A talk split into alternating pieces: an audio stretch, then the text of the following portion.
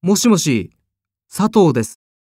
1時間ぐらい前にメールしたんだけど、返信がなかったんで、念のため電話しました。掲示板にも書いてあったんだけど、今日の3限はいつもの教室じゃなくて、図書館前に集合です。